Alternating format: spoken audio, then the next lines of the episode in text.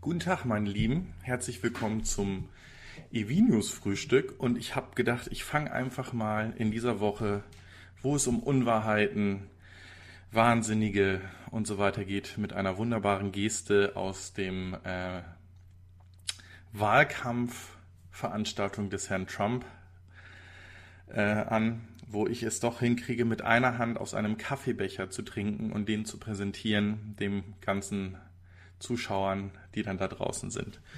Ja, ihr merkt es schon. Ich hoffe, dass heute der Sound besser ist. Ich habe einiges äh, probiert. Ich habe das äh, oder den Gain an dem Mikrofon hochgedreht. Ich bin jetzt im gelben Bereich, also ich sollte laute Geräusche hier verhindern. Ansonsten seid ihr wieder taub. Ich hoffe auch, dass der Unterschied, also beziehungsweise dass der Sound von dem kurzen Intro und, und äh, mir jetzt hier wunderbar passt. Und jetzt haben wir auch genug gelabert. Jetzt fangen wir nämlich erst einmal an, alle Leute zu begrüßen. Ich habe gesehen, die Stefanie Basler hat schon alle Männer im Chat gegrüßt. Dann grüßen wir auch die Stefanie Basler heute mal als erstes. Ähm, leider sind mir keine weiteren Frauen bekannt, außer vielleicht, dass Heiner und Petra, die in der Schweiz sitzen oder kurz vor der Schweiz sitzen und Pisswetter haben, vielleicht ja auch eine Dame sich darunter versteckt. Ansonsten haben wir dabei den Axel Müller, wie eigentlich jeden ähm, Sonntag den Immobilitätsberater aus Berlin, Paparazzi, Thomas Havlik, Yogi, Raimund Stapelfeld. Ich kann dir sagen, ich habe das Thema mit drin und wir werden es uns angucken. Wolfgang W., der Cyber Karl oder Karl Cyber besser gesagt, äh, den auch ein ganz großer Dank jede Woche rausgeht dafür, dass er sich dann hoffentlich diese Woche wieder mit etwas weniger Aufwand an das Audiofile setzt, es vorbereitet und dann das hochgeladen wird zu unserem Podcast, der dann um 18 Uhr ähm, auf allen bekannten Plattformen verfügbar ist. Sasa Bing, Andy P., Olaf Boos, Rolf der Blauzahn, Servus Daniel, vielen Dank für die schönen Videos jetzt auch von deinem neuen Elektroroller. Äh, sehr schönes Gefährt, finde ich interessant und auch das Video zu dem Pferdeanhänger solltet ihr euch unbedingt mal angucken, weil, wie ich finde, ist der Verbrauch zwar hoch, aber geringer, als ich eigentlich gedacht hatte, mit, mit so einem ähm, Pferdeanhänger vollgeladen. Sehr interessant. Der äh, Kim Yelomi ist da, Suntrack Track. Dann haben wir Peter Auseln, Wehrmax, D-Mark 2002, Soul Electric Fan, ähm, FS, Peter, Thorsten Wagner, Joe Vendura ist mal wieder mit live dabei. Vielleicht habe ich den beim letzten Mal übersehen. Ich glaube, der ist beim letzten Mal ein bisschen später gekommen. Aber trotzdem, herzlich willkommen. Servus. Äh, Mike Hofmann, Jürgen Hofmann, da sind die Hoffmänner sozusagen. Gerhard Ratermann und das war es erstmal, was ich hier lese. Es sind 70 Leute gerade, die zuschauen hier ist Testbild. Ich bin, ich bin bestimmt gesprungen, habe ein paar Leute übersehen. Moment, ich gehe nochmal durch. Also, äh, Testbild ist da, Hilmar Schmitz ist da, Smart Andy sehe ich, Selvin Calevra, Andreas, ähm, Haro Wagner. So, jetzt muss ich mal schnell reingucken. Höhlenfrank. Wen hab, wieso habe ich denn das hier übersehen? Habe ich irgendwie ein bisschen zu schnell gescrollt, was? Einen schnellen Finger gehabt. Ich hoffe, ich habe sie jetzt alle. Ich komme hier nochmal unten rein, wer noch vielleicht geschrieben hat. Der Live Ericsson, der Zoe Kona-Fahrer Uwe ist auch mit dabei. Und ich hoffe, dass ich sie jetzt habe. Ja, ähm, im Moment geht mir vieles durch den Kopf und ähm, ich habe halt überlegt, was ich machen könnte, damit unsere News hier ähm, eine Berechtigung haben sie sowieso, aber interessanter werden und wir vielleicht auch, weil ich stagniere so mit den Abozahlen die letzten zwei, drei Monate um die 1450 Abonnenten. Ähm, ich weiß, dass ihr das alle fleißig teilt, ähm, aber es werden einfach nicht mehr. Und da habe ich gedacht, machen wir doch einfach mal etwas. Wir nehmen die News und sprechen das, wie wir äh, das vorher auch gemacht haben, etwas detaillierter über die News. Was wir auch jede Woche machen, wir, wir nehmen natürlich eure Informationen mit hier rein in die Sendung und ähm, gehen auf den Live-Chat ein. Darum alles, was ich in der Sendung nochmal mir durch den Kopf gehen lasse oder direkt darauf antworten sollte, einfach ein fair FA1R und dann euren Text schreiben. Dann wird das hier orange untermalt und ich sehe es sofort. Das hat der Soul Electric Fan und Heiner Petra auch gemacht. Leider ist die Petra nicht äh, mit am Start. Die liegt noch im Bett und er macht Frühstück. Perfekt. Ich habe übrigens äh, gerade meine Eltern hier und wir haben schon in der Sonne schön gefrühstückt und jetzt nimmt mein Vater gerade unten den Tisch auseinander und meine Tochter ist mit meiner äh, Mama auf dem Spielplatz. Ähm, mein Vater hat gestern seine erste längere Tour mit einem Elektroauto gehabt und war doch verblüfft, wie gut das funktioniert, wie ruhig das Fahren ist. Das, was wir immer sagen, lasst sie damit fahren, dann haben sie diesen Virus auch. Und der Soul Electric Fan schreibt, dass der E-Cannonball die Genehmigung hat und im September stattfinden wird und in den nächsten 14 Tagen die Teilnehmer bekannt gegeben werden, die dabei sind. Das Video ist gestern relativ spät abends auch vom äh, OFE auf dem Kanal vom eCannonball veröffentlicht worden und drückt mir ganz fest die Daumen. Auch ich bin einer von diesen 200 Bewerbern ähm, mit dem i3 und äh, würde mich mega freuen, wenn das klappen würde. Wenn nicht, bewerbe ich mich halt das vierte Mal dann fürs nächste Jahr. So, Jetzt soll es aber mit News losgehen oder habe ich noch was vergessen? Nee, eigentlich nicht. Genau. Äh, was ich nochmal sagen will, ist, mein Ansatz heute ist auch, oder beziehungsweise ich habe es in der letzten Sendung auch gemacht, und das ist auch der Grund, warum diese Sendung Unwahrheiten ähm, heißt, ist, dass wir so ein bisschen auch versuchen, unserem äh, selben unseren eigenen Kopf anzuschieben und nicht nur auf diese Nachrichten, die ja verteilt werden, einzugehen. Also es wird um Wasserstoff gehen, es wird um Tesla gehen. Ah, genau, das ist ein ganz wichtiger Punkt. Ich habe Zuschauer, die sind nicht ganz so die Tesla-Fans und möchten eigentlich, dass diese Tesla-News, dass sie sie überspringen können. Ich mache das jetzt so, ich werde Sprungmarken setzen. Die erste Sprungmarke ist ähm, nach dem Intro. Ähm, da könnt ihr draufklicken und ich habe jetzt alle Tesla News am Anfang gepackt und dann gibt es halt eine weitere Sprungmarke, das sind dann die EV News, die dann ohne Tesla und ohne Elon Musk auskommen. Das heißt, wir fangen jetzt erst einmal mit den Tesla News an. Was ich euch ja auch schon ähm, versprochen habe von Tesla kommen wird, ist, bevor es zum 1. Juli dann die Preise für Neukunden für das Fully Self Driving erhöht werden, gibt es wieder eine Aktion für Bestandskunden, die das Fully Safe Driving noch nicht haben. Und dann können Sie statt der 7000 Dollar das für 5000 Dollar oder entsprechend in einer anderen Währung dieses jetzt gerade beantragen. Solltet ihr das machen, ihr kennt meinen ähm, Stand dazu, ich wäre damit vorsichtig. Ähm, gerade wenn ihr Veganer seid, dazu gibt es dann gleich nochmal News, ist es vielleicht fraglich, ob man da schon aufsteigen sollte, Zwinker, Zwinker. Ähm, wie gesagt, ich halte es für verfrüht und ich glaube nicht, dass wenn ihr vorhabt, das Fahrzeug drei oder vier Jahre zu fahren, weil ihr das irgendwie im Leasing habt oder dann das nächste Elektroauto haben wollt, weil der, der Sprung der Technik und, und des Fortlaufens so weit ist, dann werdet ihr euer Fully Safe Driving nicht wirklich genutzt haben oder davon einen Mehrwert haben. Da dafür so viel.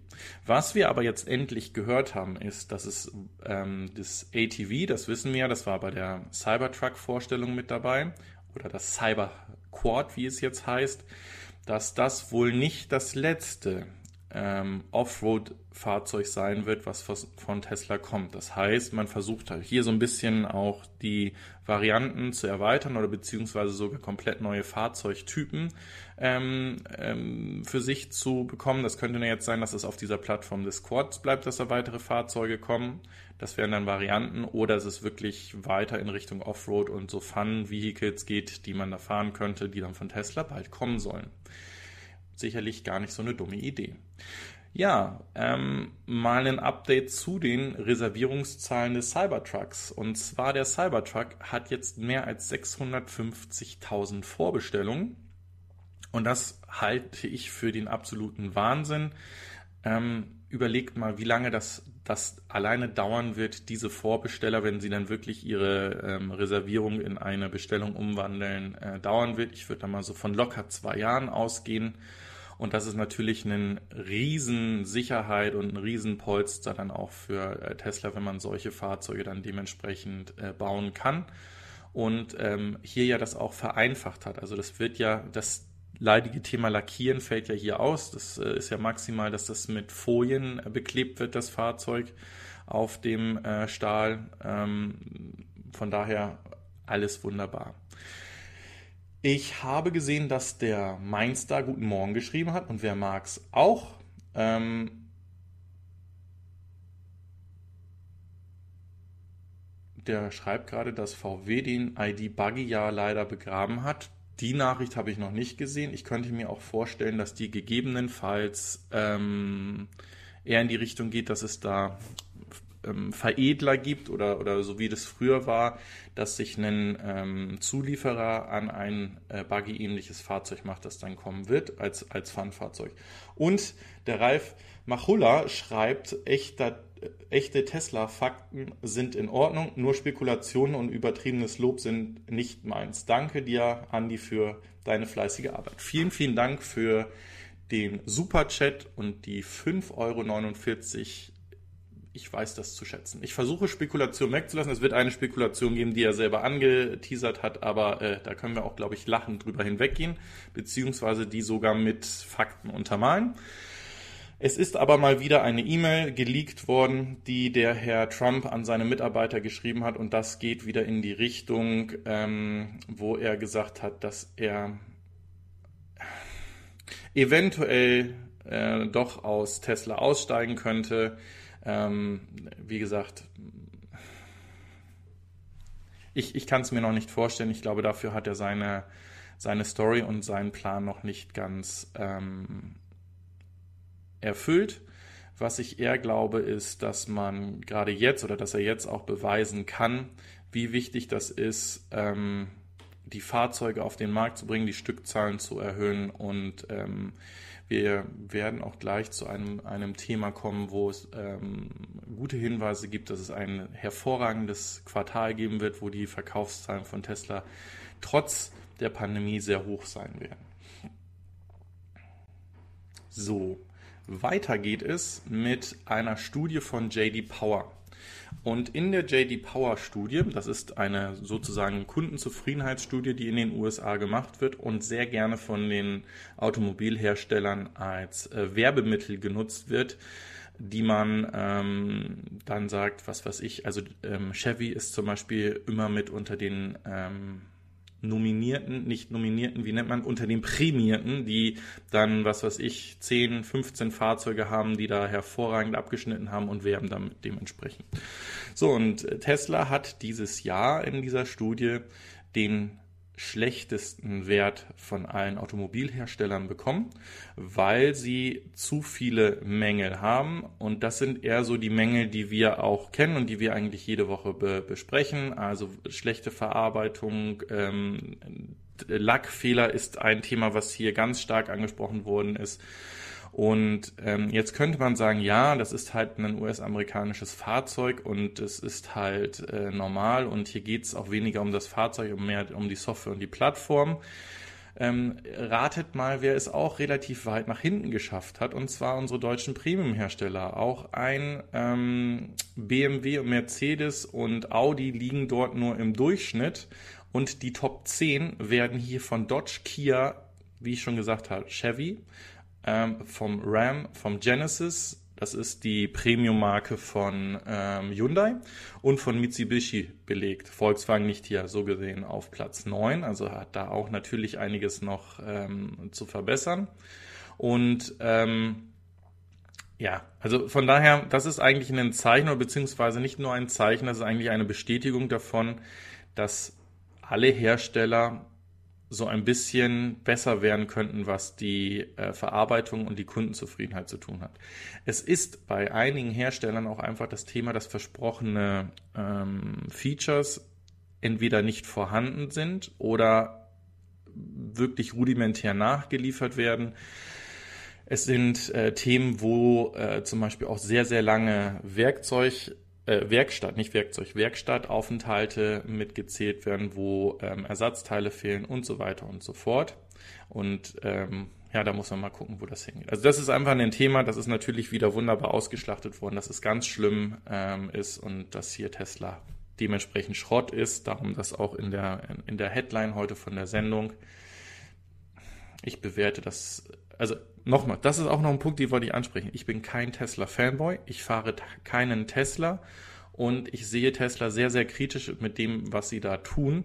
Ähm, und die Zuschauer, die wirklich häufig zuschauen, wissen, dass ich einen äh, i3 fahre und mit dem äh, sehr zufrieden bin und all meine Fahrzeuge, die ich irgendwie ersetzen werde und das auch in der Familie, werden EVs und wir betrachten das dementsprechend schon realistisch, dass wir sagen, auch meine Mutter muss mit dem Fahrzeug ganz einfach fahren. Weil letzte Woche gab es in den Kommentaren jemanden, der gesagt hat, dass ich ein bisschen mit der zu rosaroten Sonnenbrille durch die Gegend laufe und zu Tesla-lastig bin. Also ähm, nein, ganz bestimmt nicht.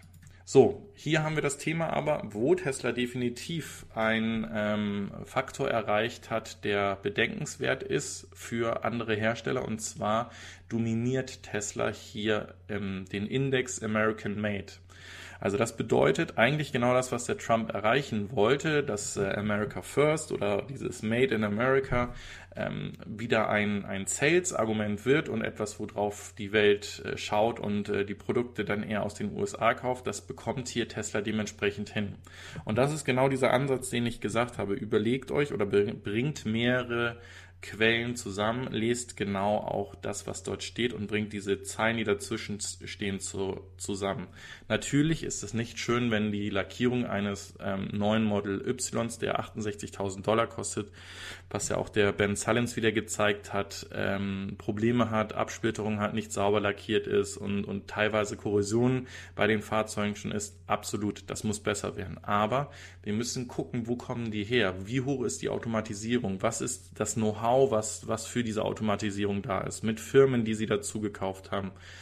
Wie wird es in Europa oder in Berlin, in der Giga Berlin dann aussehen, wenn dort die ähm, gleicher Grad an Automatisierung ähm, hochgezogen wird. Das sind, das sind Dinge, die definitiv ähm, hier großes Know-how auf Tesla-Seite aufgebaut wurde und da sind die nicht mehr der, ähm, der Herausforderer oder das Start-up-Unternehmen, dass man beliebäugeln kann und sagen, naja, die verkaufen sowieso nur ein paar tausend Autos ähm, im Jahr. Das ist, glaube ich, da unterschätzt man sie ein bisschen. Ich glaube, da ist der Standard schon hoch. Und ich habe es auch gestern zu meinem Vater gesagt, was kann uns Besseres passieren, dass wenn in zwei Jahren die ersten Model Y aus Europa äh, geliefert werden und die vielleicht an den Made in Germany Standard von Premium-Fahrzeugen rankommen äh, und die Verarbeitung hochgeht. Das Wichtigste bei dem Fahrzeug ist der Fortschritt der, der äh, Batterien, des Batteriemanagementsystems und die Möglichkeit Software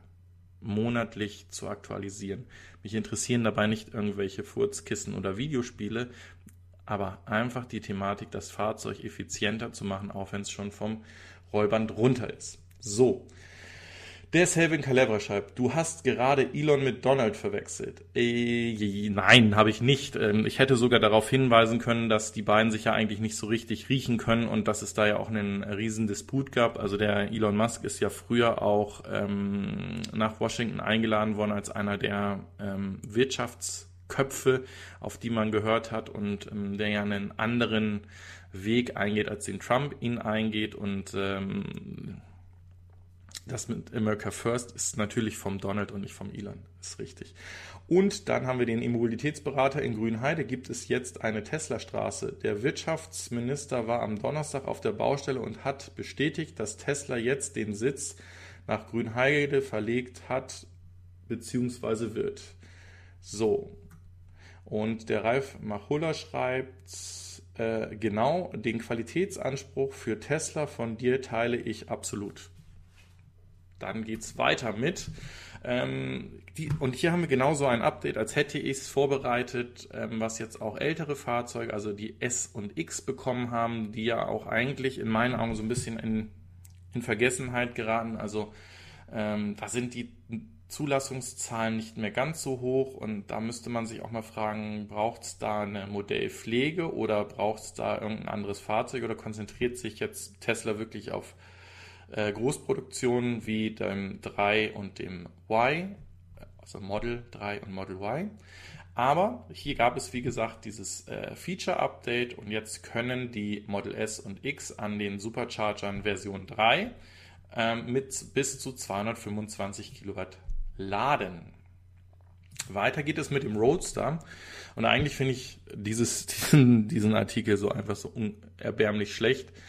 Ähm, weil da hat sich ein Fanboy hingesetzt, hat ein bisschen an seinem Computer mit After Effects rumgespielt ähm, und ähm, versucht mit Physik-Simulationen ähm, das hinzukriegen, wie denn ein ähm, Tesla Roadster von 0 auf 60 ähm, Meilen in 1,1 Sekunden beschleunigen wird. Wir können das hier unten gerne mal machen. Jawohl. Also es sieht schon absolut krank aus und die Frage ist halt wirklich, wer das äh, überleben wird, ähm, der nicht vorbereitet ist, ähm, von 0 auf 100 in 1,2 Sekunden oder 1, ja doch, 1,2 Sekunden wird es wahrscheinlich von 0 auf 100 Kilo, äh, Stundenkilometer an sein. Naja, auch dieses Video, wie üblich, packe ich euch unten mit rein. Ähm, ist, wie gesagt, nichts Reelles. Das ist gerendert. Das ist ähm, also jemand, der das Computer animiert hat, wie dieses SpaceX-Paket aussehen könnte. So etwas passiert in der Community, sollte man sich einfach mal anschauen. Weiter geht es mit ähm, der NHTSA, die wieder Tesla ähm, sich anschaut, kritisch hier geht es um die massiven Probleme mit den MCUs. Ihr wisst das, teilweise ähm, geht man hier auf den ähm, Graumarkt und, und wechselt hier den Speicher aus. Äh, ihr habt sicherlich die Videos von äh, Jürs ähm, gesehen, der ähm, nach Holland gefahren ist und diese MCU ausbauen lassen hat und ähm, einen neuen Speichermedium da einbauen lassen hat. Es gibt Angebote hier in Deutschland, wo dann das Teil ausgebaut wird und dann nach Holland geschickt wird, damit das wieder weitergeht. Der OFA hat in einem der letzten Videos hingewiesen, dass man ähm, die ähm, historischen Ziele, die man in, im Navi hatte, weglöschen ähm, soll, damit die MCU länger läuft. Ich sage einfach, hier ist eigentlich eine falsche Architektur gewählt worden, die nicht so viele Schreib- und Lesevorgriffe ähm, dafür vorgesehen ist, auch wenn es ein Flash-Speicher ist. Und ähm, halte das eigentlich für, wie, wie nennt man das, eine Fehlkonstruktion und das müsste normalerweise in Teslas Hand liegen, das zu reparieren und diese Kosten zu übernehmen. So, und genau darum geht es bei diesen, äh, bei dieser äh, Untersuchung, die die ähm, National Highway Traffic Safety Administration hier in den USA jetzt in Richtung Tesla betreibt. Das heißt noch lange nicht, dass Kunden in Europa oder gerade in Deutschland davon profitieren könnten, aber es könnte schon mal wegweisend sein. Und wenn sich Tesla denn dazu entscheidet, äh, das anzuerkennen, dann könnte das auch bedeuten, dass es das in Europa geben wird. Aber das ist halt genauso eine Fehlkonstruktion oder in Anführungsstrichen Mogelpackung wie wie Dinge zu verbauen, die es nicht auf die Lebenszeit aushalten oder dann kaputt gehen, wo man dann ein Zusatzgeschäft machen kann. Und das finde ich einfach nicht in Ordnung, ähm, schwierig. Achtung, das war Kritik. Ja, ähm, der Battery Day bricht mir jetzt in jeder Sendung von, wird weiter verschoben und man spekuliert, dass es wohl ähm, um das äh, Roadrunner Secret Projekt bei der ähm, Batterieproduktion gehen wird, ähm, wie gesagt, sind weiter Spekulationen. Man spricht davon, dass es wohl von äh, Fremont Richtung Terra, ähm, Gigaterra, nee, Terra, Giga, also, äh, wie heißt das Ding? Terra Austin oder Gigafactory Austin ähm, dann kommen soll und dass es da dann weiter produziert wird. Und wir sprechen da dann von dieser Batterie, die eine Million Kilometer oder Meilen sogar fahren kann. Wir wissen, es gibt aktuell auch Model S, die diesen Reichweite schon geschafft haben. Ich bringe dieses Announcement, wir gucken mal, wo es da wirklich weitergeht ähm, in, in, in diesem Batterie-Wars, nennen wir es einfach mal und äh, werden dann, wenn es dann eines Tages zu einem Battery Day kommt, wo ja auch eine neue Powertrain oder wo es News zur Powertrain geben soll, ich denke, das wird über die Plaid ähm, Powertrain von Tesla gehen, dann werden wir wahrscheinlich mehr wissen. Alles andere sind vorher Ungereimtheiten und Spekulationen. Oh, hier geht's weiter. Bitte nicht über technische Sachen reden, wo man nicht, sich nicht auskennt. Flash ist schon die richtige Wahl. Man sollte aber den Programmierern sagen, wie man mit Flash umgehen, umzugehen hat, um es ewig okay zu halten. Ähm,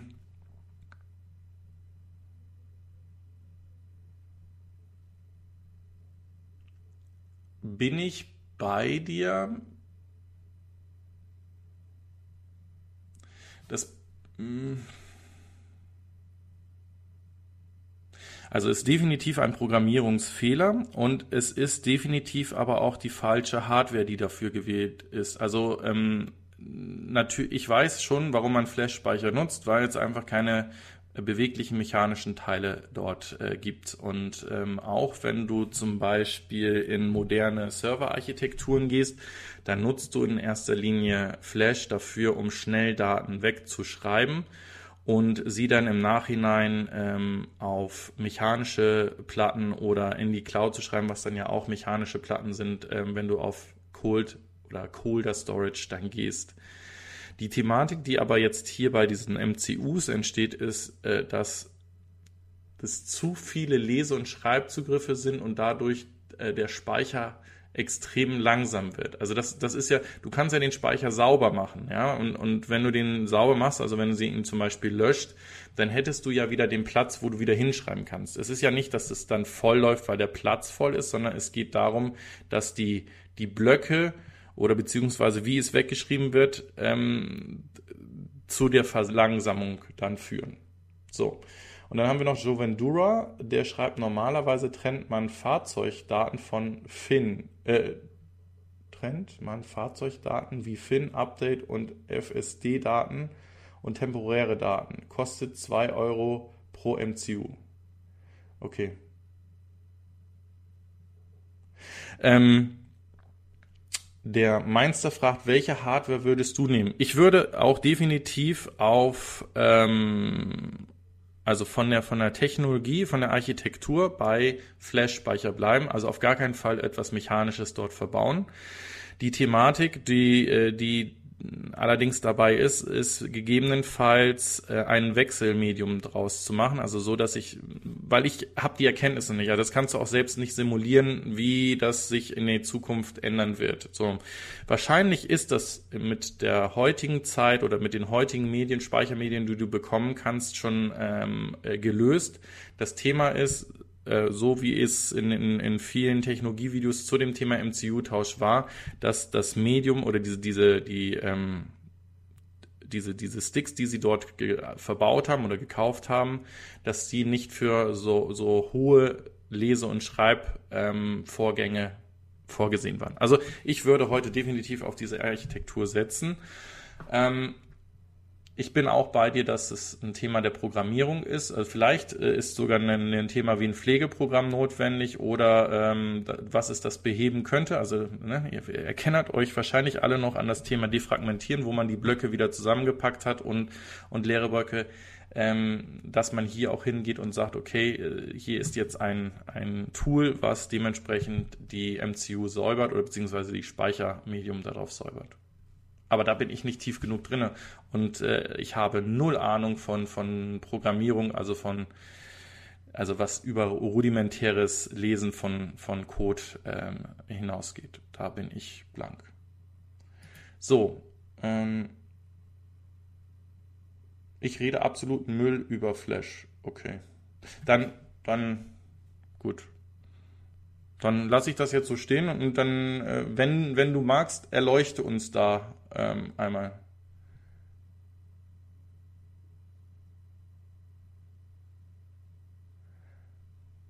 Ähm,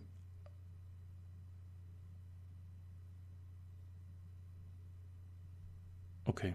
Also, weiter geht es. Ähm, wir, ich möchte das Thema gerne, gerne abschließen. Mich interessiert das trotzdem, was du da vorschlagen würdest. Ich weiß, also da, auch was du gerade schreibst, das Thema S2-Platten im, im Serverbereich äh, ist richtig. Das ist auch das, was ich angesprochen habe. Ähm, du wirst aber nicht alles mit S2-Platten ausstatten und auch das in dem Fahrzeug nicht, weil sie einfach teurer sind. So, und dann gehst du auf andere Medien, wo du es dann ähm, weiter wegschreibst. Ähm, ich, darum sage ich, ich bin auch bei dir, wenn das Thema ähm, bei den Wechselmedien, die Kontakte dann nachher das Thema sind. Ich kann mir das, ja, weiß ich nicht. Wenn ich jetzt alle fünf Jahre mal einen ähm, Wechselspeicher rausnehme und einen neuen reinschiebe, weiß ich nicht, ob die Kontakte dadurch wirklich so ähm, in Mitleidenschaft gezogen werden, weil du das ja bei ähm, Kamerasystemen oder ähnlichen auch machst oder, oder viele setzen ja auch noch bei ihren ähm, Navi-Systemen da drauf. Oder ich weiß es nicht. Also ist es auf jeden Fall ein, in meinen Augen ein Design-Flaw und wie gesagt, es heißt, dass dieses Medium oder beziehungsweise die Architektur, die da gewählt wurde, nicht für dieses Thema der MCUs und, und wie die MCUs darauf eingreifen, äh, funktioniert hat. So, kommen wir aber zu dem nächsten Thema, was ähm, einerseits belustigend ist und andererseits ein bisschen erschreckend ist. Und äh, das ähm, widerspiegelt, was ich ja immer zu bedenken gebe, mit der autonom ähm, fahrenden Navigation über Kamerasysteme oder visuelle Systeme. Und äh, da gab es diese Woche ähm, ein Video, wo ein Tesla über ähm, eine Strecke fährt. Ich mache es auch mal hier unten an. Ich nehme den Ton ein bisschen raus oder ich mache ihn ganz leise. Und der hat hier den, dementsprechend seinen ähm, Autopiloten aktiviert. Übrigens ein sehr geiles Lenkrad hier. Ähm, und fährt jetzt diese, diesen Freeway, Highway, was auch immer entlang. Und das Fahrzeug erkennt jetzt gleich in der Entfernung ein Werbebanner von äh, Burger King als Stoppschild und weist den Fahrer darauf hin, Achtung, es geht hier jetzt ähm, in so und so viel Fuß, also Feet, ist ein Stoppschild, reduziert die ähm, Geschwindigkeit und würde dort die Bremsung einlegen, ähm, um anzuhalten. Das Ganze ist jetzt hier aufbereitet von Burger King ähm, die dann dementsprechend daraus auch ein ähm, sehr geiles PR-Thema gemacht haben und relativ schnell, weil sie haben dadurch dann gesagt, okay, die künstliche Intelligenz, die da verbaut ist, die ist smart, weil die hat halt auch äh, die Qualität von Burger King erkannt und die möchte halt unbedingt dann zu Burger King fahren. So, das Thema, was, was ich allerdings eher sehe, ist, und das zeigt uns, wie visuelle Erkennung funktioniert. Und zwar wird hier ähm, ein eine Form als erstes identifiziert und dann ist wahrscheinlich mitgenommen worden. Und wenn die im Inneren rot ist mit, mit weißer Schrift, dann erkennst du äh, ein, ein Stoppschild oder wie auch immer. Also es passt in das Raster der heutigen AI, die in den Fahrzeugen ähm, arbeitet und die Bilder analysiert. Dieses runde Werbeemblem als Stoppzeichen. Und das ist, zeigt einfach, wie weit oder wie, wie viel mehr wir mh, hm, die, die Pattern, also die, die Bereiche, in denen die ähm, künstliche Intelligenz evaluiert, also auf dem Bild und dieses Bild liest, bewertet und sagt, ah, das ist für mich ein Stoppschild, arbeiten muss und wie viel sauberer wir das machen, bringen müssen, damit es das sauber erkennt und nicht, weil es am Horizont irgendwo einen Burger King oder einen In-N-Out-Burger oder einen McDonalds-Zeichen oder sonst was erkennt, daraus ein äh, Verkehrsschild ähm, sieht und dann anhält. Also überlegt euch das mal, ihr kommt über so einen Hügel und die neuen McDonalds-Schilder, die sind ja äh, grün im, im, in der Fülle und mit dem, mit dem goldenen M drin und er erkennt das als ein grünes ähm, ähm, Ampellicht und beschleunigt dann dementsprechend. Also das wäre schwierig. Ähm, ja, machen wir meins da. Ähm, schreibt mir über, ähm, über die E-Mail-Adresse, die im Kanal ist, und dann können wir gerne darüber im Discord mal sprechen. Und meinetwegen können wir das auch, ähm, ähm, wie heißt das? Ein einzelnes Video machen. Sehr, sehr gerne. Können wir gerne so machen. So, das zu dem Thema. Also wie gesagt, ähm, ist natürlich lustig und ist natürlich auch klasse, dass das jemand ähm, aufgezeigt hat. Für mich sehr, sehr fragwürdig, ob wir von der Qualität schon so weit sind, dass, dass dieses Fully Self-Driving kommen wird und freigegeben wird. Ähm, das ist ja auch das Thema, was wir vorne mit dem Discount gesehen haben, wo ich sage, spart euch das Geld und legt das lieber irgendwo ähm, gewinnbringend oder, oder hochverzinst an. Ähm, und wenn wir jetzt überlegen, ja, die Form von Stoppschildern ist überall auf der Welt, jetzt kommt das Wort ähnlich. Die ist eben nicht gleich. Und das muss natürlich diese KI dann dementsprechend auch noch lernen. Also von daher, ich, mit diesem visuellen System meine ich, sind wir noch weit davon weg. Zwei bis fünf Jahre oder eher drei bis fünf Jahre, denke ich, bis das wirklich vernünftig funktioniert. So.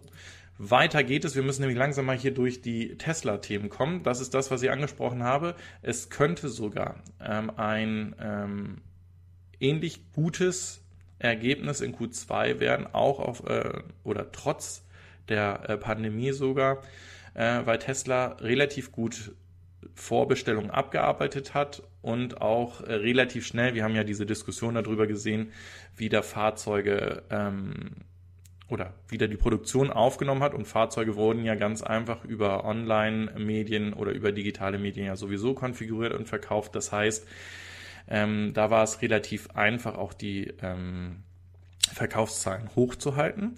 Was sie auch sehr schnell und gut gemacht haben, ist, dass sie dieses äh, No-Touch-Deliveries eingeführt haben ähm, wo sie ja, äh, schaut euch das Video nochmal von Ben Silence an, wo er auch das Fahrzeug in äh, San Diego bei so einer No-Touch-Übergabe ähm, dann bekommt.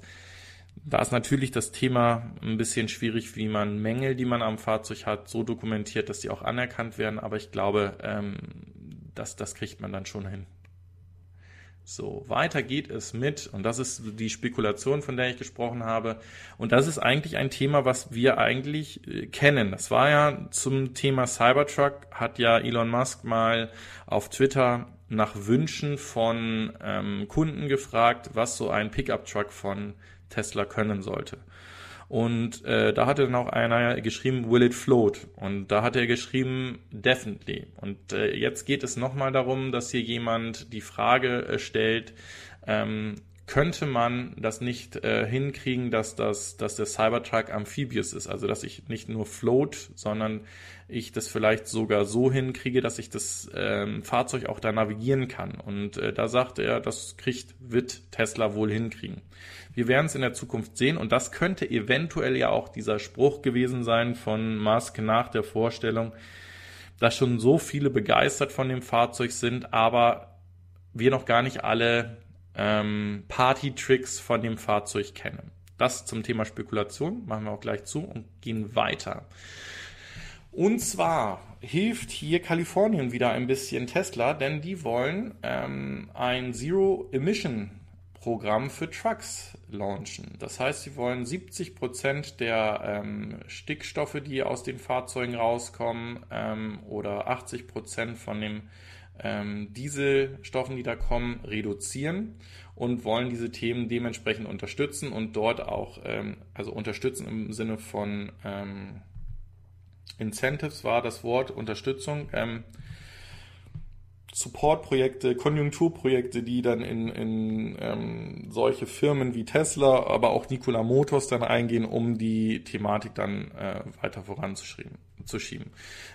Bis 2035 sollen 55 Prozent der Klasse 2b und 3, also es sind halt äh, Trucks, die sie dann haben, ähm, und 75 Prozent der 4 und 8 Straight Truck Sales ähm, ähm, Zero-Emissions-Fahrzeuge sein. Das ist natürlich klasse für Tesla, dass sie jetzt auch gerade anfangen, mit einem ihrer Semi-Trucks ihre Fahrzeuge auszuliefern. Also das ist, wir wissen, das ist eins dieser Testfahrzeuge. Es wurde eigentlich auch schon viel länger angekündigt, dass die Fahrzeuge dazu genutzt werden sollen, die ähm, Zulieferer ähm, Aufgaben zu erledigen. Also gerade in Fremont ähm, es war sogar mal, wenn ich mich richtig erinnere, geplant, dass der Transport von der Gigafactory 1 in Nevada hin nach Fremont über die Semi-Trucks gemacht werden sollte. Und hier geht es einfach darum, damit werden Daten gesammelt, damit wird die Verlässlichkeit der Fahrzeuge unter Beweis gestellt, damit wird äh, Extremsituationen wie Hitze oder Kälte oder extremer Regen oder oder oder von dem Fahrzeug ähm, ja, Daten entwickelt, die ich dann dementsprechend nutzen kann, um das Fahrzeug besser zu machen. So, damit sind wir am Ende der Tesla-Ecke äh, angekommen. Und äh, wir kommen dann hier eigentlich auf die Seite, wo wir ähm, unsere Mitglieder begrüßen wollen und uns da bedanken wollen. Es sind weiterhin die acht Mitglieder. Ich nenne gleich die Namen. Ich äh, komm schon. Ernsthaft jetzt. Ach ja. Ähm, die das jede Woche sind. Da ist eine Stefanie Basler mit drin, da ist ein Karl Cyber dabei, da ist der ähm, Harald Fries, Thomas Havlik, der Soul Electric Fan und jetzt fallen mir drei weitere nicht ein. Das war, eigentlich hat es funktioniert. Komm schon. So, probieren wir es nochmal. Ach, das Passwort hast du. Ach komm, auch das darfst du machen.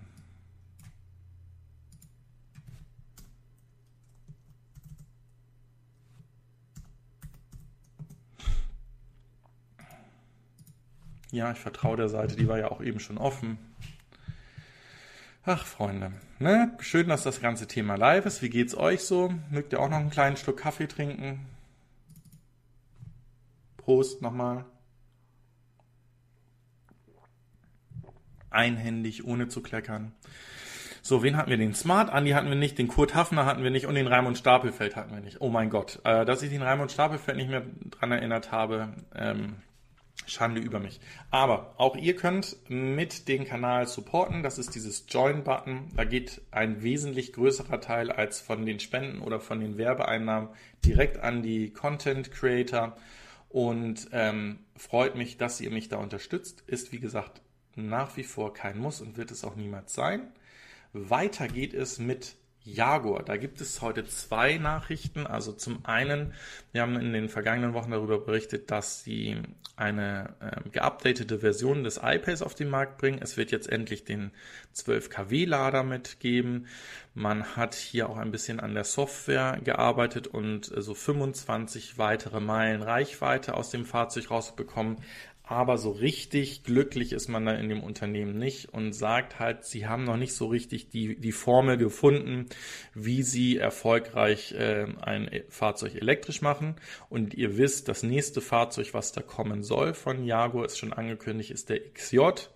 Der wäre als Konkurrenz zum Model S oder äh, in der Klasse der A8 ähm, 7er BMWs und S-Klasse zu sehen. Und wir wissen ja auch, dass es bald eine, den EQS geben soll, der dann natürlich dementsprechend auch wahrscheinlich neue Maßstabe setzen wird. Dazu kommen auch gleich nochmal weitere News. Für die, die meinen Kanal auch in diesen Community-Form äh, folgen, hatte ich schon geschrieben, dass diese Woche ja die WWDC von Apple abgehalten wurde. Das ist die, deren Entwicklermesse. Dort wird ein Einblick einerseits auf die neuen äh, Betriebssysteme von Mac und vom iPhone gegeben.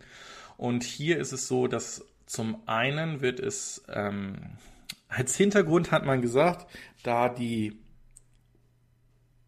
Routenprogramme, die Navigationsprogramme mit der Vorgabe des Schätzeisen, also wie viel ähm, auf der Strecke wirklich an Kilowattstunden verbraucht wird oder Kilowatt äh, verbraucht wird, ähm, dass man damit nicht happy ist und man integriert das jetzt in die Maps-Funktion an sich. Dazu wird BMW, Ford und andere EVs dazugehören, wo man das Thema dementsprechend verbessert. Ist ein, also ein ähnliches Thema wie A Better Route Planner oder EV Trip oder PlugShare oder äh, Charge Map. Ähm, was fällt mir da noch ein, wo ich vernünftig Routen planen kann, der mir dann die, die Standorte anzeigt. Also das wird hier mit in das Apple iOS 14 mit einziehen und das bedeutet dementsprechend auch, dass das ja im CarPlay mit integriert ist. Das heißt, es könnte sein, dass dadurch ähm, die Fahrzeuge besser planen können in ihre Trips und auch besser auf äh, Realtime-Daten zugreifen. Also finde ich sehr, sehr klasse. Ein weiteres Thema ist, dass jetzt ähm, ein Softwarehersteller das ermöglicht, dass ihr mit eurem Handy, was ja auch bei Tesla dementsprechend möglich ist, euer Fahrzeug öffnet und schließen könnt. So ist es nämlich auch bei den allen neuen BMWs vorgesehen, dass ihr mit eurem ähm, iPhone in dem Sinne das Fahrzeug öffnet und starten könnt und sozusagen als digitaler Schlüssel dann fungiert. Und das ist dann dementsprechend in meinen Augen wieder ein richtiger Ansatz, dass das ein ein größeres Betriebssystem ist, was viele haben und nicht irgendwie nur ein Hersteller ähm, für sich seine eigene Karte oder seine eigene App immer entwickeln muss, sondern da sich da auf eine Plattform setzen kann. So, nichts Oranges, was in meine Richtung geht. Dann machen wir weiter mit Ford. Ja, Ford macht hier etwas, was ich oberkrass finde, denn ähm, die verkaufen den Mustern Mach E mit einem Markup von bis zu 15.000 Dollar. Was bedeutet das? Wir wissen, dass auch der, dass der oder das Mustern Mach E, der Mustern Mach E, der Mustern Mach E ähm, ausverkauft bereits ist in seiner ersten Version, gut nachgefragt ist, selbst von Elon Musk gelobt wurde, dass das der richtige Ansatz ist, dass das Fahrzeug gut entwickelt wurde Und ähm, das eigentlich bedeuten würde, dass das Fahrzeug sehr lange ähm, oder dass man, wenn man so ein Fahrzeug haben will und nicht bei der First Edition mit dabei ist, dass es noch sehr lange dauern wird, bis man dieses Fahrzeug bekommt. Jetzt ist es aber ja immer so, dass man Fahrzeuge oder dass Autohäuser Fahrzeuge vorab reservieren, um sie einerseits auszustellen, um den Geschmack bei weiteren Kunden zu generieren oder unter der Thematik, wie es hier ist, ein zusätzliches Geschäft zu machen. Und das heißt, dass sie also eins dieser vorbestellten Fahrzeuge, die eigentlich für, eine, ähm, für, ein, für ein Autohaus vorgesehen ist, so zwischen 10.000 und 15.000 US-Dollar extra, also über den Listenpreis, kaufen können. Und die wandern natürlich dann eins zu eins in die Tasche des Autohauses rein. Ich weiß, und das hat mir mein Vater dementsprechend auch wieder mit dem E-Up äh, gestern auf der Fahrt erzählt, dass auch die E-Ups, die jetzt ver sofort verfügbar sind, also die zum Beispiel auch zu den Autohäusern gefahren sind, und das könnt ihr auf mobile.de oder Autoscout oder anderen Plattformen auch sehen, dass die ebenfalls mit einem Markup verkauft werden. Die liegen aber eher im Rahmen von 1500 bis 2000, 2500 Euro, ähm, die man einfach mehr zahlen muss, ähm, als, als wenn man das Fahrzeug konfiguriert und dann dementsprechend darauf x Monate wartet. Also krass. So, dann kommen wir zu Mercedes beziehungsweise zu Daimler-Benz. Die setzen nämlich in Zukunft auf den größten Konkurrenten von Tesla und ehemaligen Chip-Lieferanten von Tesla. Niemand anders als den Grafikkartenhersteller oder jetzt Software- und Hardwarehersteller Nvidia. Da ist ja so ein bisschen dieser Kampf entbrannt zwischen äh, Tesla und Nvidia, als Tesla seinen eigenen Chip vorgestellt hat, den sie jetzt für das ähm, Abarbeiten der visuellen Aufzeichnung der ja, Kameradaten nutzen wollen dass sie sagen, dass sie da viel, viel weiter sind als Nvidia. Äh, Nvidia hat es erst widersprochen und hat dann dementsprechend, ähm, ich meine, ein gutes Vierteljahr später einen eigenen neuen Chip sogar nochmal vorgestellt. Und äh, natürlich ist das ein Thema, wo sie auch zum Zulieferer werden für Automobilhersteller. Nvidia hatte hier bereits 2017 seine Partnerschaft mit Nvidia äh, bekräftigt und äh, jetzt sieht es halt so aus, also dass diese Fahrzeuge in die EQC-Flotte, aber auch in andere Fahrzeuge der ähm, Mercedes-Sparte eingebaut werden und dass sie davon ausgehen, dass sie Fully Self-Driving in 2024 haben. Äh, wir werden es sehen. Also, wir werden es sehen. Ja, ein weiterer Hersteller, der in dem Bereich autonomes Fahren tätig ist, ist Waymo.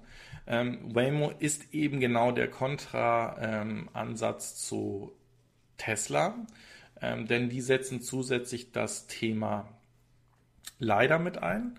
Wir haben das schon bei einigen Fahrzeugen gesehen, dass dieser, dieser große LiDAR-Topf, den man oben drauf gesetzt hat, wo sozusagen ein Spinning Laser äh, dementsprechend mit drin ist, relativ groß war, dass man den verkleinert hat. Und äh, hier ist jetzt zwischen Waymo, übrigens eine Google-Tochter, ähm, eine Partnerschaft mit Volvo oder eine weitere Partnerschaft mit Volvo entstanden. Wir wissen, auch Volvo setzt beim Poster als allererstes auf das Android Car Operation System. Und ähm, sie möchten auch hier gemeinsam mit Volvo und Waymo dementsprechend Robotaxis der Level 4 ähm, Autonomie von Polestar oder von Polestar-Fahrzeugen entwickeln, auf den Markt bringen. Ähm, und da seht ihr auch wieder, es wird halt dort, wo ich dieses Know-how noch nicht habe, wird versucht, über Partnerschaften die verlorene Zeit so ein bisschen zu verkürzen oder wettzumachen. Und hier geht es halt jetzt wirklich darum, wer wird ja der Erste sein oder beziehungsweise welches System und welcher Ansatz der Autonomiesysteme wird das Erfolgreiche sein, was dann auch die Freigabe in den Ländern bekommen wird, dass es überhaupt eingesetzt und, und genutzt werden darf. So, der Axel Müller schreibt, Mercedes tut gut, sich starke Softwarepartner ins Boot zu holen, ähm, jedoch immer mit der Gefahr, immer eigenes Know-how nicht zu haben. Fluch und Segen. Mm, ja. Aber denken wir wirklich, dass ein Automobilhersteller, der bisher oder also das ist jetzt nicht auf Mercedes bezogen, also denken wir, dass Automobilhersteller, die bisher sowas von stiefmütterlich Software entwickelt und gepflegt haben in Fahrzeugen, dass die das in kürzester Zeit aufholen können. Und ein Beispiel ist ja leider das Thema bei VW mit der, mit der Software von dem ID3 oder wo wir jetzt auch letzte Woche gesagt haben, wir kommen zu einem äh, VW OS Operation System, was da entwickelt wird. Und die, als sie es angekündigt haben, dass die diesen ID3 bauen und gezeigt haben, was das Fahrzeug alles können soll, und sie gesagt haben, wir werden stark in das Thema Softwareentwicklung gehen und wir werden 10.000 Entwickler einstellen. Erst die Frage ist erstmal, woher kriege ich denn die 10.000 Entwickler? Denkt ihr wirklich, dass irgendwie nach Stuttgart oder nach Wolfsburg oder Braunschweig oder Salzgitter oder wo auch immer VW ist, auf einmal 10.000 Entwickler, die ansonsten im Silicon Valley oder sonst wo entwickeln können, jetzt dahin gehen? Wir haben das gleiche Thema beim so ein bisschen in Richtung IoT. Ähm, hat man ja auch versucht, so, oder da ging es noch um Connected Services, also um Apps überhaupt zu entwickeln. Da hat ja Volkswagen auch so ein CDO sich, sich angeschafft, ähm, mit dem sie dementsprechend ähm, im Silicon Valley diese Themen vorantreiben wollten. Und das ist gefloppt. Also von daher denke ich, ja, das kann schon Fluch und Segen sein. Ähm, ich denke aber, dass Software so wichtig geworden ist, dass ich eher auf eine Plattform setze, so wie es zum Beispiel auch bei, ähm, sag mal schnell, bei huh, bei dem Android OS oder bei, bei anderen ähm, Plattformen ist, dass ich davon profitieren kann und ich die Autobauer das machen lasse, was sie am besten können, und zwar Autos bauen. So, weiter geht es hier mit VW. Und zwar geht es voran. Die ID3 sind ausgeliefert. Sie fahren alle draußen. 150 Stück für Mitarbeiter, ja. Wir haben vorhin den äh, Semi-Truck, den Tesla Semi-Truck gesehen. Und dieser ist sozusagen jetzt auf der Stresstest-Tour, um Daten zu entwickeln. Und in diesem Stadium ist jetzt auch der ID3, denn der ist 150 Mal an Mitarbeiter aus Zwickau ausgeliefert worden, wo das Fahrzeug auch gebaut wird, um hier hm, mit der verbauten Technik, mit der verbauten Software jetzt in den Stresstest zu gehen, um noch weitere Daten zu sammeln.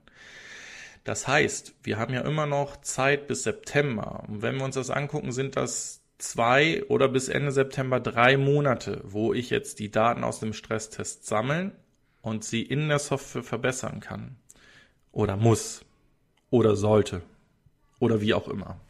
Also, ich, ich möchte unbedingt, dass wir erfolgreich dabei werden, dass wir mehr Elektrofahrzeuge auf dem Markt haben, aber ich glaube, dass wir es immer noch nicht ganz verstanden haben, äh, wie wichtig auch dafür Software ist und wie wichtig dieser Weg ist. Jetzt hat VW schon erkannt, dass Elektromobilität der Weg ist, den sie gehen wollen. Sie haben eine fantastische Plattform entwickelt. Das ist genau dieses Thema, was ich sage, da sind sie gut und darauf sollten sie sich konzentrieren. Aber ihnen fehlt halt, fällt halt dieses Thema Software gerade wieder auf die Füße und von daher sage ich, Früher hast du auch alles von irgendeinem Zulieferer geholt, äh, Sitze just in time geliefert, hast das als Erfolgskonzept geschrieben und so weiter und so fort. Warum solltest du das nicht auch bei Software machen, anstatt jetzt hinzugehen und zu sagen, ich werde jetzt auch zu einer Softwarebude? Also schwierig. Der Raimund Stapelfeld schreibt gerade, vielleicht kommen die Entwickler aus Bangalore. Ähm, hm,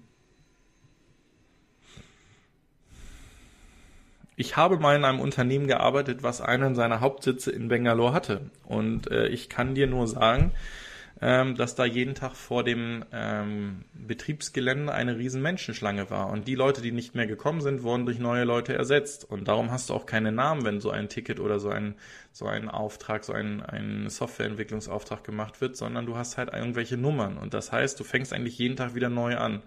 Und der Ansatz der Entwickler, die aus Bangalore oder sonst wo auf der Welt kommen, ist auch eher in einem äh, westlichen Land, ob es jetzt die USA, Großbritannien oder auch ähm, Deutschland sind, äh, eine Festanstellung zu bekommen. Und äh, bis dahin machen, also die sind super ausgebildet, aber die, die wirklich super ausgebildet sind und hervorragende ähm, Abschlüsse haben, die werden nicht lange als Softwareentwickler irgendwo äh, in Indien sitzen, sondern werden dann dementsprechend abgeworben. Und von daher, dieser Ansatz ist auch sehr schwierig. Nee, ich habe noch nie Softwareentwicklung äh, für SCU gemacht. Also ähm, habe ich, wie ich schon gesagt habe, also ich kann ein bisschen Code lesen, aber ich habe Software noch nicht entwickelt. Nein. Ähm, aber ich glaube, Mindstar hat da großes Know-how.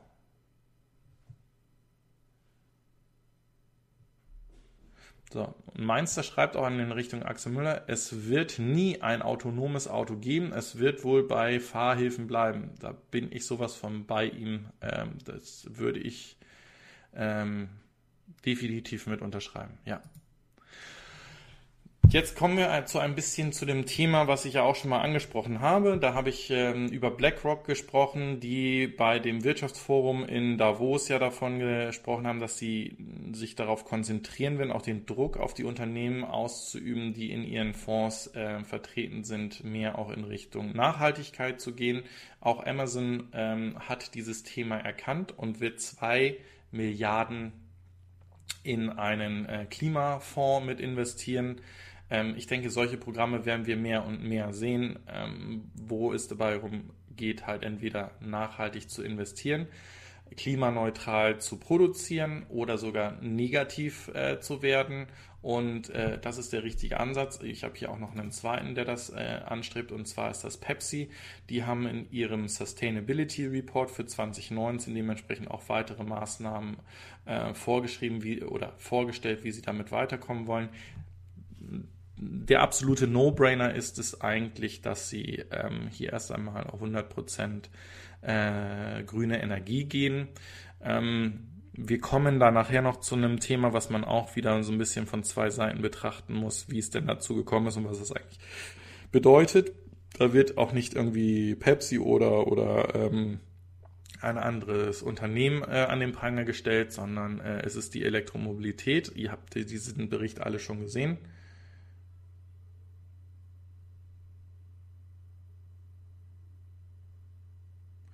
Und ähm, okay, ähm, also machen wir erstmal dieses Thema mit grüner Energie zu. Ich finde das gut. Ich denke, dass das in vielen Augen ein bisschen Greenwashing, weil dieses Thema grüne Energie zu, zu ordern ein relativ einfaches Thema ist. Man muss sicherlich noch weitere Themen haben. So Mainster schreibt nochmal Softwareentwicklung. Wie Hardware zuzukaufen ist tödlich, sehe ich tagtäglich. Also würde er eher dafür plädieren, wirklich eigene Software zu entwickeln und ähm, sich dann eher Zeit zu nehmen, wie es dann Volkswagen jetzt macht mit seinem VW OS. Okay? Ähm, und der Soul Electric Fan schreibt, gerade wurde über Twitter die Ankunft der ersten Kräne und Teile mittels Zug für die Gigafactory in Berlin-Grünheide bekannt gegeben. Da steht wahrscheinlich jemand wieder und hat Fotos getwittert. Sehr cool. Und der Yogi schreibt, zum Thema autonomes Fahren hat Richard David Precht, Precht wahrscheinlich in der letzten Woche Interessantes gesagt. Kannst du, ähm, kannst du dazu einen Link äh, mal, mal mit reinposten, Yogi? Und da schreibt er noch, stell dir vor, alle Autos fahren autonom, ein Fußgänger kann dann den gesamten Verkehr einer Stadt zum Stillstand bringen. Ja, richtig. Ähm, äh, genau das sind die Themen. Oder äh, wie kommunizieren die Autos untereinander? Wer entscheidet, wer jetzt fahren darf? Äh, und so weiter und so fort. Electrify America, ähm, ihr wisst, dieses von VW gesupportete ge, ge oder aufgebaute ähm, Ladenetzwerk in den USA, kommt jetzt mehr und mehr voran und bietet jetzt seinen Kunden eine Coast-to-Coast -Coast oder mehrere Coast-to-Coast-Strecken an, wo sie Fast Charging haben. Ähm, das heißt also, ihr braucht nicht mehr verschiedene Apps äh, irgendwie, um von, vom äh, Westen oder vom Osten in, in die andere Richtung zu kommen, sondern ihr könnt das alles in einem Netzwerk machen. Das ist erst einmal schon mal sehr gut, dass man diesen Ansatz geht und zeigt einfach, dass diese Adaption dementsprechend da ist. Das kann man natürlich sagen, das macht Tesla seit fünf, sechs Jahren erfolgreich, dass man auch hier in vielen Ländern Kurs zu Kurs fahren kann. Aber genau diese Thematik brauchen wir. Wir brauchen darüber hinaus das, was ja auch jetzt announced wird und auch in unserem Konjunkturpaket supported wird, der EE-Bus Also das heißt, das Fahrzeug identifiziert sich an der Ladesäule und es kann einfach geladen werden. Das heißt, diese ganzen Apps und diese ganzen Karten und diese ganzen Dongle gehören hoffentlich bald der Vergangenheit an. Finde ich schon mal klasse. So, weiter geht es. Wer macht auch Stresstest und wieder ein Video, was ich euch mit reinhängen werde, ist Rivian. Also Rivian nimmt das Thema seines Pickup Trucks wirklich ernst und es soll nicht ein Stadtauto werden, was unglaublich groß ist, sondern es wird hier wirklich auf die ähm, Möglichkeiten sich konzentriert, damit auch in, in ähm, hügeligen oder roughen Terrain äh, unterwegs zu sein. Es ist ja auch äh, immer wird damit geworben, dieses, dieses Campingfahrzeug dementsprechend zu haben. Und das Ganze wird in Ushuaia gemacht. Äh, das ist in ähm, Argentinien, beziehungsweise wird auch von Argentinien nach Los Angeles dementsprechend ähm, eine Tour gemacht oder wurde schon häufiger mit den Fahrzeugen gemacht, einfach um wirklich ähm, wieder die Daten zu sammeln, wieder festzustellen, wie, wie fähig ist unser Fahrzeug noch, wo hat Schwächen, dass ich diese ausmerzen kann und ich bin mir ganz sicher, dass es ein geniales Fahrzeug wird. Leider ist es immer noch nicht für Europa konfigurierbar. Hm. Ein weiterer Pickup ist der Lords, Lords, Lordstown, von dem wir ja häufiger sprechen, der ja deutsche ähm, In-Wheel-Motoren dementsprechend hat. Und ähm, der wird dem oder ist jetzt vorgestellt worden. Ähm, das ist nicht mehr nur ein Prototyp, sondern das ist sozusagen dieser Endurance Pickup Truck, das äh, ja doch Truck-Prototyp. Ah, okay. Ähm, ist jetzt vorgestellt worden, soll 52.000 US-Dollar kosten, 250 Meilen weit kommen und äh, ist hier aber eher als ein äh, nicht wirklich als ein Arbeitstier, so wie wir gerade in Rivian gesehen haben, sondern mehr wirklich als, als Handwerkerfahrzeug oder als Fahrzeug, wo ähm, Dinge mit transportiert werden oder wirklich einfach als Luxusgut, was wahrscheinlich so bei 80 Prozent der Pickups, die in den USA fahren, genutzt werden, einfach weil es ein großes Auto ist und weil man damit denkt, dass man damit sicherer ist, äh, genommen. So, weiter. Kommen wir zu Cadillac. Auch da hatten wir letzte Woche drüber gesprochen. Da gibt es am 8. August nun endlich das Unveil-Event des Lyric oder Lyric. Ähm, ist so gesehen der von General Motors äh, nächste EV, der da entwickelt wird nach dem äh, Hammer EV, der auf den Markt kommt. Und wir können davon ausgehen, also da auch bei Cadillac immer erstmal das Schöne und gute Teure verbaut wird, dass das so eine Indikation wird, wie dann auch in ein paar Jahren weitere Fahrzeuge aussehen werden. So, weiter geht es mit einem Thema, was ich interessant finde. Also bei uns gehen Gewerkschaften eher hin und haben einen relativ äh, kurzsichtigen Blick auf die Dinge und sagen, wir müssen weiter Verbrenner bauen, wir müssen ein Konjunkturpaket haben, um die Verbrenner, die wir auf Halde produziert haben, an den Mann zu bringen. Wir müssen äh, vorsichtig sein, dass Elektromobilität ja ganz böse ist und ganz viele Jobs kostet und, und überhaupt nicht sauber ist und, und so weiter und so fort. Und was hier in Kanada äh, passiert und wo es auch Demonstrationen von kanadischen ähm, Gewerkschaften gibt, ist, dass man eigentlich die Chance nutzen möchte, hier ein, eine starke Allianz für Elektro- Fahrzeuge zu gründen, weil man dort die Zukunft sieht, weil man auch sieht, dass es eine nachhaltige Zukunft ist und man hier gestärkt rausgehen möchte und vielleicht sogar Kompetenzen aufbauen kann, ähm, die man vielleicht vorher in dem Verbrennungsbereich nicht hatte. Jetzt könnte man ähm, in Deutschland sagen, ja, wir machen weiter unsere Verbrenner und jemanden, wo, den wir ja eigentlich abgeschrieben haben und wo wir sagen, naja, das, was da in den letzten Jahren gekommen ist, was in Richtung Elektromobilität geht, ist eher schwierig oder bedenkenswert. Und auch hier werden Stimmen und äh, nicht von, von wenig einflussreichen, sondern wirklich von einflussreichen Personen bei BMW laut. Der interne Druck nach einer eigenen Elektro-Only-Plattform, also nicht ich baue ein Fahrzeug und habe verschiedene Antriebsformen darauf, sondern einer rein elektrischen An Antriebsplattform, werden dort lauter. Ähm, ich glaube, jedem bei BMW ist klar, dass dieser iX3 bereits abgeschrieben ist und, und ähm, nicht von Erfolg gekrönt ist. Wie gesagt, ich habe die Hoffnung, dass das Fahrzeug effizient ist, dass das Fahrzeug in dem Bereich des Audi e-trons Q50, den der Blauzahn ja auch fährt, mitspielen kann, dass er schnell laden kann, dass er ein ähnlich gutes ähm, Batterie- und Akkumanagement hat, wie der i3 es hat und wirklich auch lange und kontinuierlich hohe äh, Ladeleistung in das Fahrzeug reinbekommt, dann könnte das Fahrzeug auch mit der 74 Kilowattstunden Batterie verkauft werden. Ob es ein Verkaufserfolg wird, weiß ich nicht. Aber man, man kann da noch einiges mit retten und einiges richtig machen auf dem Weg hin zum i4, der dann definitiv ein Aushängeschild werden muss. Also der muss erfolgreich sein, der muss sich auch mit einem Model 3 messen können, der muss nicht nur eigentlich, der muss die Spezifikation des Model 3s ähm, übertreffen, der muss wirklich einschlagen wie eine Bombe.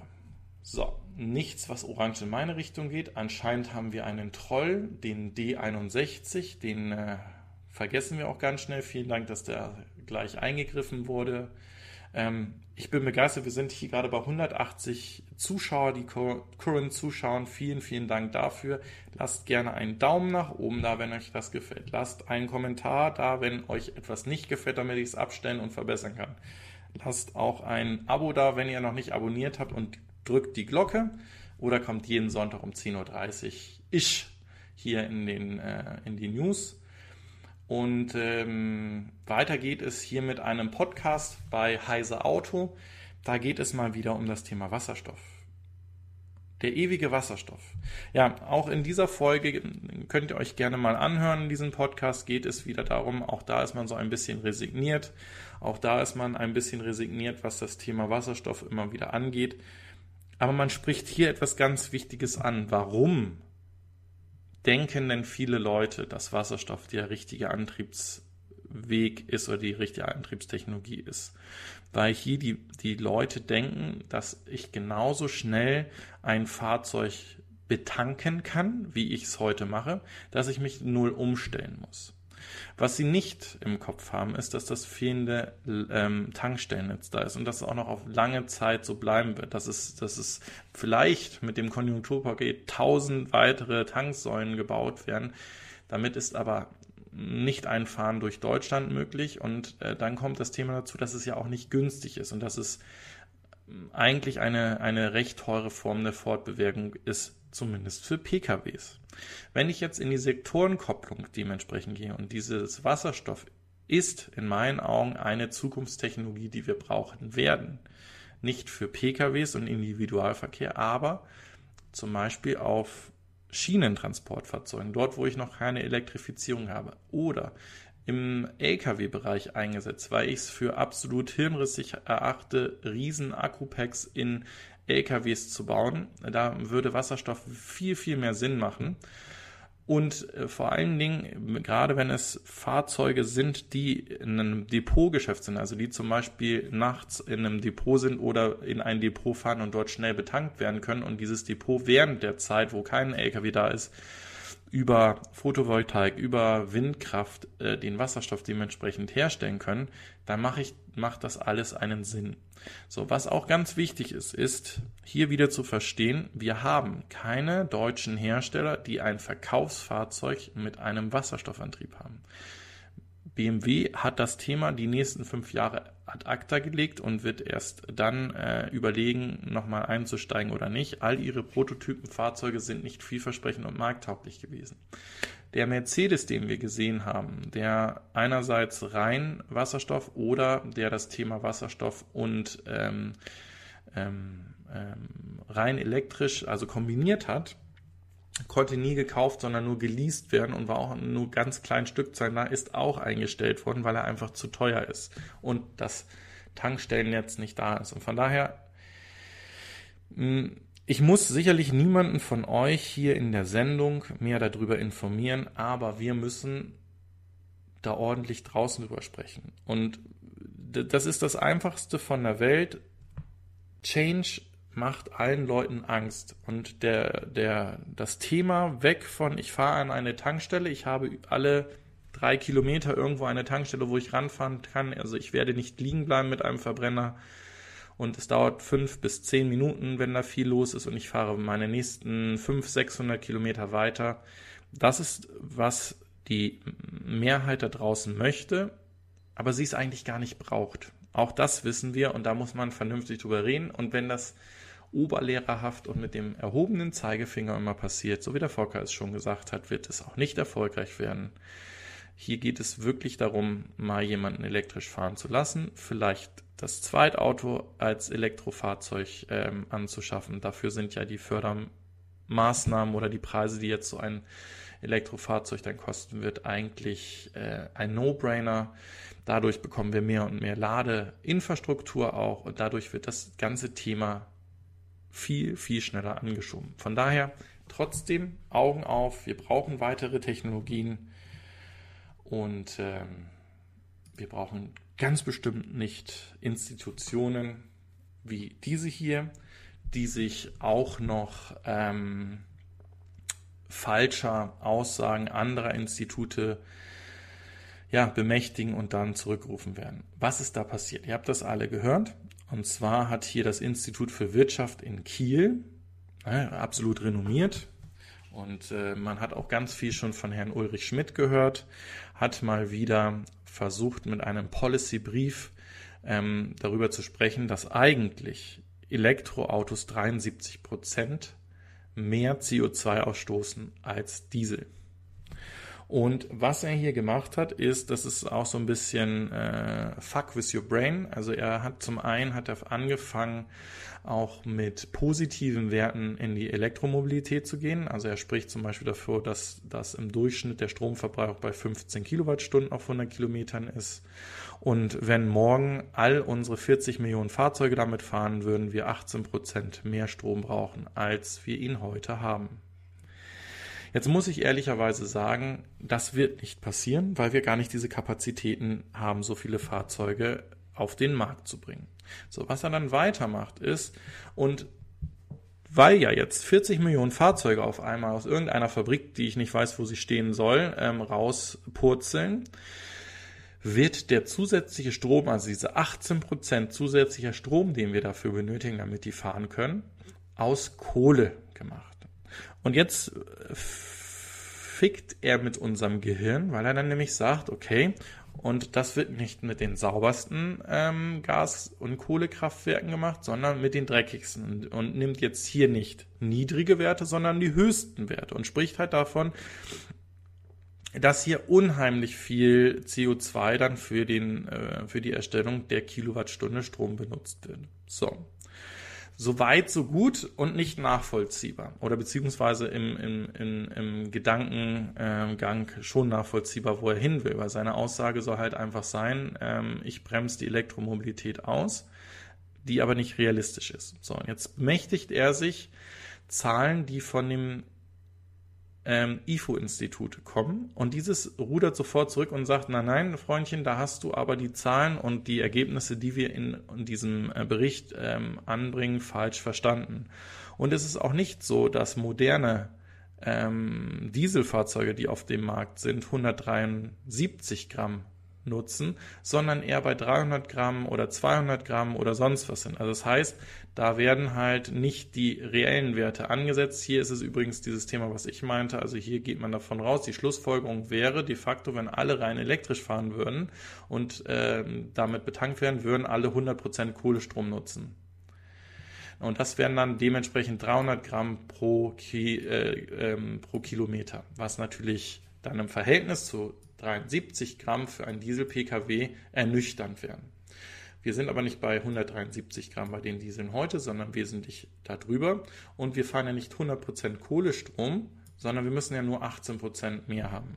Und das Ganze passiert, wie gesagt, eben nicht von heute auf morgen oder quasi über Nacht, so wie es hier steht, sondern das wird sich ja dementsprechend weiterentwickeln. Und was sich auch weiterentwickeln wird, sind erneuerbare Energien. Es werden, äh, ich, ich gehe davon aus, jeder, der ein Elektrofahrzeug fährt und der ähm, die Möglichkeit hat, selbst irgendwo eine PV-Anlage zu haben, der kümmert sich auch darum, eine PV-Anlage zu haben und diese werden auch besser und besser und können eigentlich auch ohne Förderung bereits betrieben werden. Also ohne Förderung heißt, eigentlich kann die EEG-Umlage auch für Neuanlagen weggelassen werden. Das Ding würde sich trotzdem rechnen.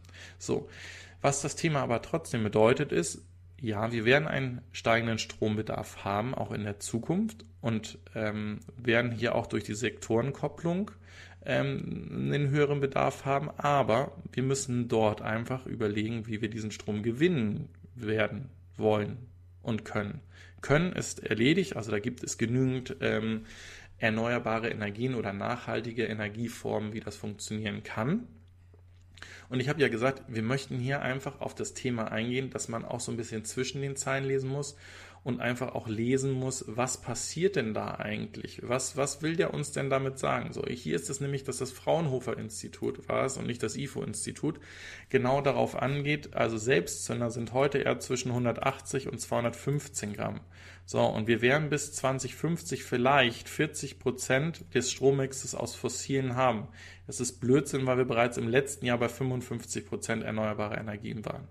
Und ähm, das, das sind einfach so Dinge, da werden Tatsachen so gedreht, wie, wie es halt für den, für den Schreiberlink gut sind. Und sowas wird natürlich auch gerne dann auf Facebook, auf anderen wichtigen News-Plattformen verteilt, ähm, wo dann natürlich dieses Thema so ein bisschen konträr funktioniert. Und das denke ich ist wichtig, dass wir hier in einem vernünftigen Ton die Zuschauer, die Freunde, Bekannte, Arbeitskollegen darüber informieren oder aufklären und das halt eben nicht belehrhaft und nicht sagen, naja, du fährst kein Tesla, du bist eigentlich schon raus oder wieso fährst du noch kein Elektroauto, du bist doch dumm oder hast du nicht nachgedacht, das wird nicht, wird nicht funktionieren. So. Und ein wichtiger Punkt, da kommen wir nämlich auch dann gleich zu, wo ein so ein bisschen reflektieren und ein bisschen nachdenken äh, gut ist, ist das Thema, das hat der Raimund Stapelfeld letzte Woche schon gebracht, das ist die sogenannte Now GmbH. Ähm, hier gab es als die, oder beziehungsweise wer, wer ist das? Das ist eine Organisation, die wurde jetzt beauftragt, sich das Thema der Infrastruktur, die durch das ähm, Pandemie-Paket, Konjunkturpaket angeschoben worden sind, anzugehen und dieses zu entwickeln. So, und da gab es dann gleich wieder äh, in der Öffentlichkeit ähm, eine Aufruhr, weil einer der zwei Geschäftsführer, der kommt aus einem Wasserstoffverband. Also der hat diesen Wasserstoffverband getreten und ist auch der Meinung, dass Wasserstoff ein Antriebsmedium der Zukunft ist. Haben wir ja schon drüber gesprochen? Ja, nicht für PKWs, aber vielleicht für Nutzfahrzeuge. Und die sollen jetzt dementsprechend einerseits diese Ausschreibung für die Ladeinfrastruktur für, für Elektrofahrzeuge, aber auch für diese 1000 zusätzlichen Wasserstofftankstellen, aber auch für ähm, Erdgas- oder beziehungsweise gasbetriebene Fahrzeuge dementsprechend machen. Das heißt, ich behalte jetzt hier meine Augen offen, ich plane in verschiedene äh, Technologien und schiebe die dementsprechend mit an. Und hier muss man, wie gesagt, einfach auch differenzieren. Wir brauchen einen Mix. Wir werden nicht sofort auf 40 Millionen Elektrofahrzeuge kommen, weil die gar nicht produziert werden können.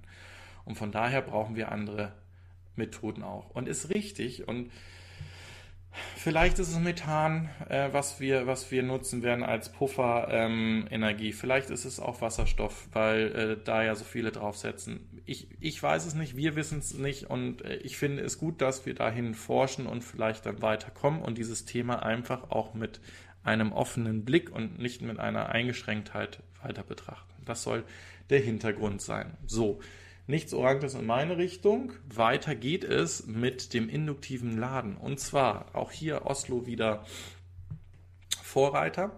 Hier sollen nämlich ähm, die Taxis, die in Oslo sind, die Elektrotaxis, sollen in einem Großversuch über ein hocheffizientes ähm, Wireless Laden vorangebracht werden oder laden. Das wird da Stellplätze mit Ladeplatten geben, die 50 bis zu 75 Kilowatt in das Fahrzeug reinladen können.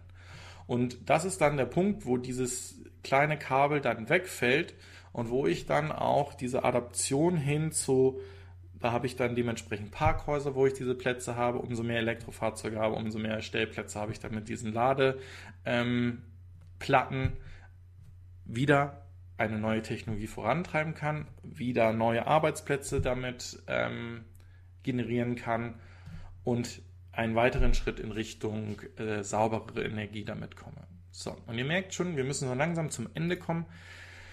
Ich wollte euch aber nicht die Vorstellung des Aria ähm,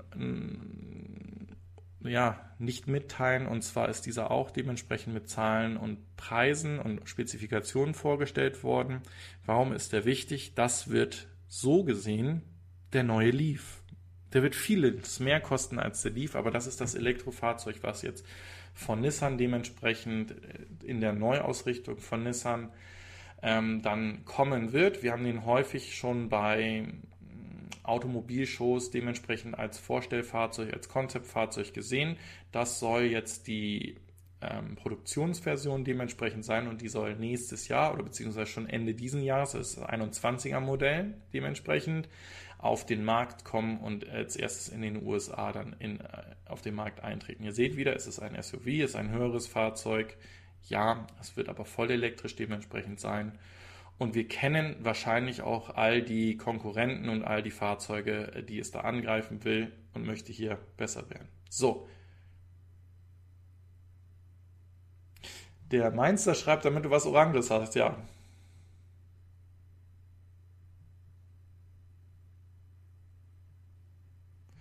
Ähm, das ist, so wie ich das gelesen habe, kein Startup, was jetzt neu an dem Markt ist, sondern es wird hier in, ähm, lass mich kurz gucken, wer damit bei ist.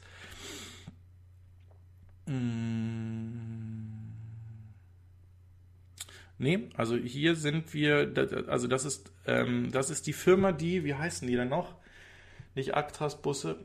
In Oregon haben wir doch diese Testbusse, die bereits diese Wireless-Lading-Station haben. Das ist, meine ich, auch Momentum Dynamics und äh, die machen das seit Jahren und die laden auch mit 300 Kilowatt über die Ladeplatte die Busse. Also Puh, wie, wie hoch die Effizienz oder die Effektivität dabei ist, lasse ich jetzt mal ähm, offen. Ich gehe aber davon aus, dass wir durch solche Projekte diese Effizienz erhöhen werden. Und ich meine, bei deinem Telefon, was du ja über äh, Wireless lädst, äh, ist jetzt auch ein Punkt erreicht, der eigentlich keinen großen Unterschied mehr zum ähm, Kabelladen bringt. Es sei denn, du hast ein Gerät, was Quick- oder Fast-Laden am, am, Ladekabel hat, so wie diese äh, OnePlus-Geschichte, die ja wirklich sich darauf spezialisiert haben. So, den Aria hatten wir.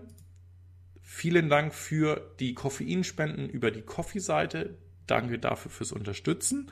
Und damit sind wir am Ende der Sendung angekommen, beziehungsweise fast, denn ich würde hier nochmal eine Frage stellen, die dürft ihr gerne in den Kommentaren schreiben ob es vielleicht den einen oder anderen unter euch gibt, der eins oder seine Videos auch hier mit auf dem Kanal veröffentlichen will. Das kann auch ein Thema sein, wo er dann äh, damit auf seinen Kanal äh, wirbt und sagt, ich möchte da aber gerne auch, dass man äh, ein Abo auf meinen Kanal bringt.